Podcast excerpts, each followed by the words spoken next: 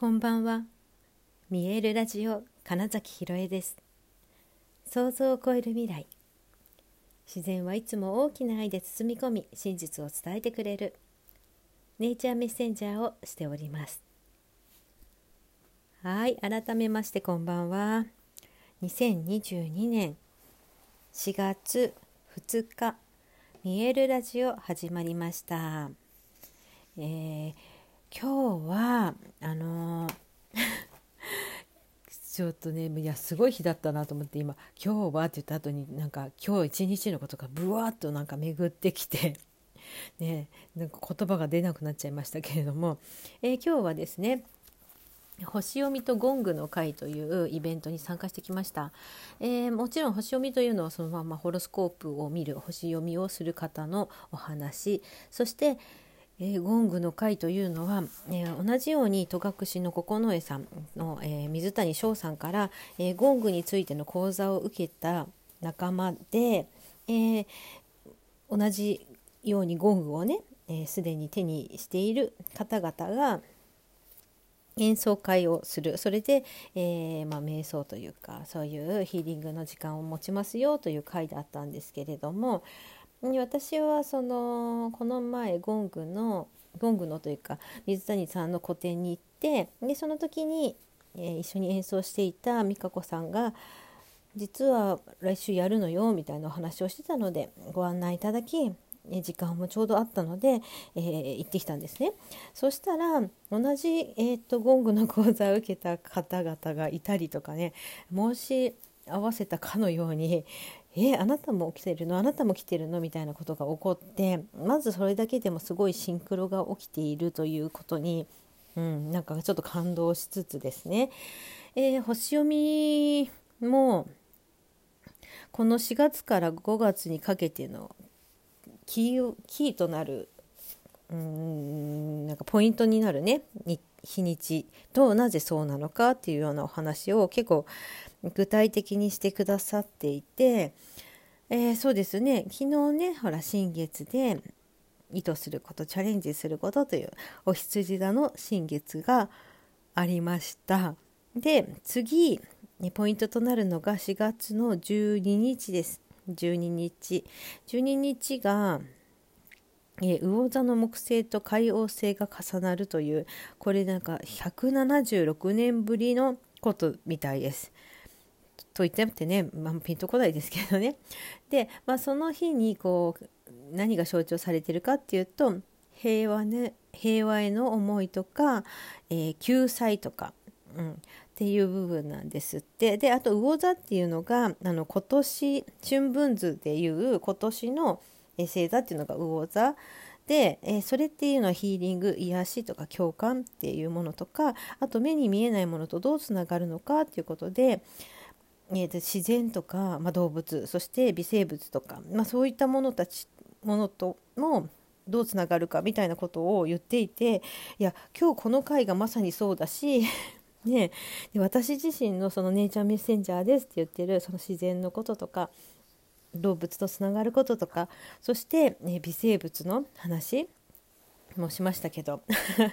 ねえなんか全部ちゃんと当てはまってるんだと思って結構ふわーってなりましたね。でその特に、え象徴となる、え12日の日に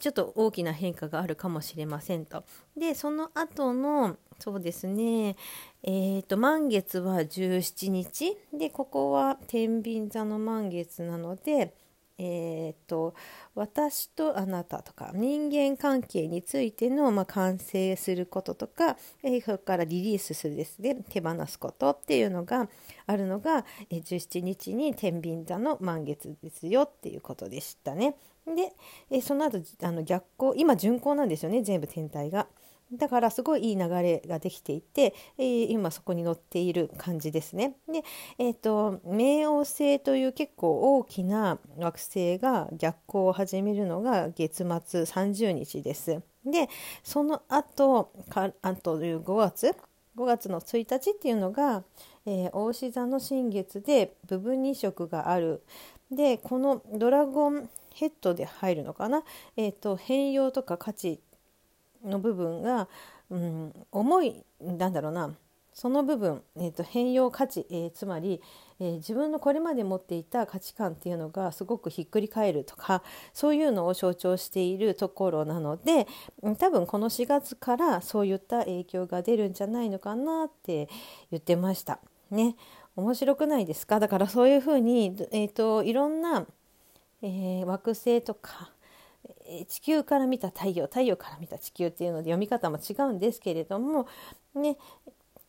えー、今日のは地球から見た太陽の話かな。で、まあ、それで見てで、えー、なんだろうな自分の持っているいわゆる星座太陽星座って言われているものとその逆にあたるちょっとま反対にいる星座のことを意識すると,、と全天体を意識することとよりつながっていくよっていう、えー、やっぱりね統合とかねうんと全てを含むとかねそうどれがいいとか悪いとかじゃなくって、まあ、自分のことを知る自分の性質を知った上で、えー、より、え、それを理解し深めて、えー、と自分のものにしていくにはやっぱり反対のものとかそれ以外のものも取り入れる必要がありますよっていうことがあって、うん、なんかね、まあ、そういったふうに結構ね具体的にいろいろなお話と,、えー、っと欲しい自分の持っている星座をどう捉えるかっていうお話をしてくださったのがすごく面白い前半でね。で、えー、後半はそのゴングのヒーリングの時間だったんですけどまずねその初めはえーと、私の実際私自身も持っているのと同じね、え、サウンドクリエーションっていうシリーズの地球アースという名前のついたゴングです。でこれとあと音叉を鳴らしながら美香子さんが演奏してくださったんですけどいや結構あっという間に持ってかれてなんだろう寝落ちる感じになってですねでもその途中に2回くらい完全になんかこの体が肉体がなくなるみたいな感覚があってうわこのままえっとなんだろうこのままだと私消えるみたいなことを2回ぐらい体験してすごいうわってなりながらなあのまだいるって言って地球に戻ったんですけどでそんだけすごい自分の体がなんだろう振動ねゴングの振動ですごく細胞たちがね、えー、バラバラというかゆるゆる になっている状態でえ次にねあのキロンって言われている。これキロンってね惑星のな惑星？星の名前なんですけれどもえー、っと何て言うか苦手意識とかって捉えられることもあるし、えー、でも、うんと、その分、えー、っとそれがあるからこそ、えー、なんだろうな例えば言葉っていうことに議論議論が言葉にあるとしたらえー、その分気を使うことができるし相手がそれによって傷つくことも知っているという意味で、えー、癒すとかっていうエネルギーとも捉えられるのがキロンなんですって。で次のゴングっていうのがその惑星の名前のついたゴングで、えー、私の持って26インチよりさらにはるかに大きくてね32インチは相当大きいですよ。でそれのキロンっていう名前のね、えー、その星の波動として作られているそのゴングを、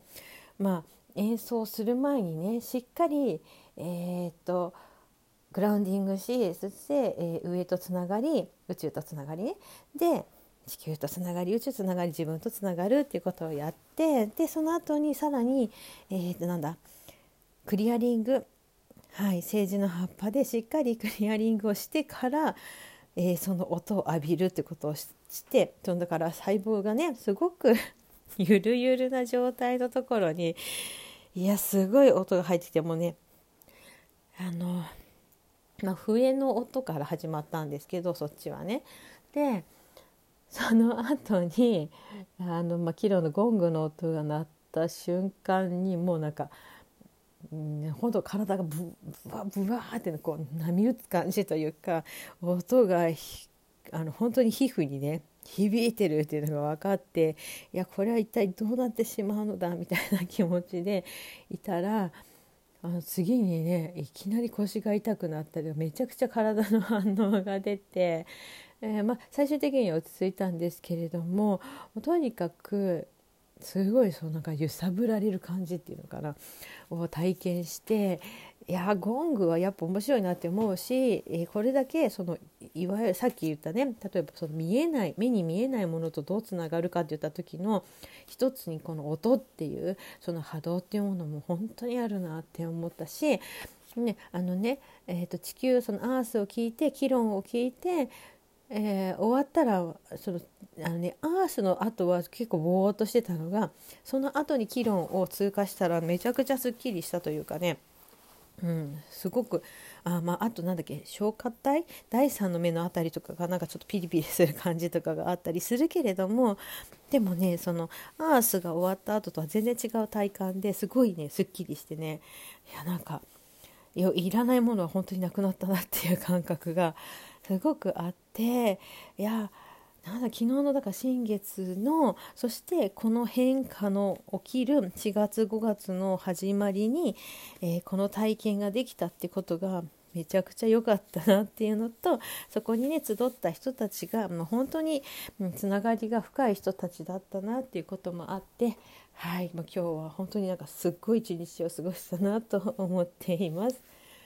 はいということで本日もご視聴くださりありがとうございました。2022年4月2日見えるラジオ金崎ひろえでした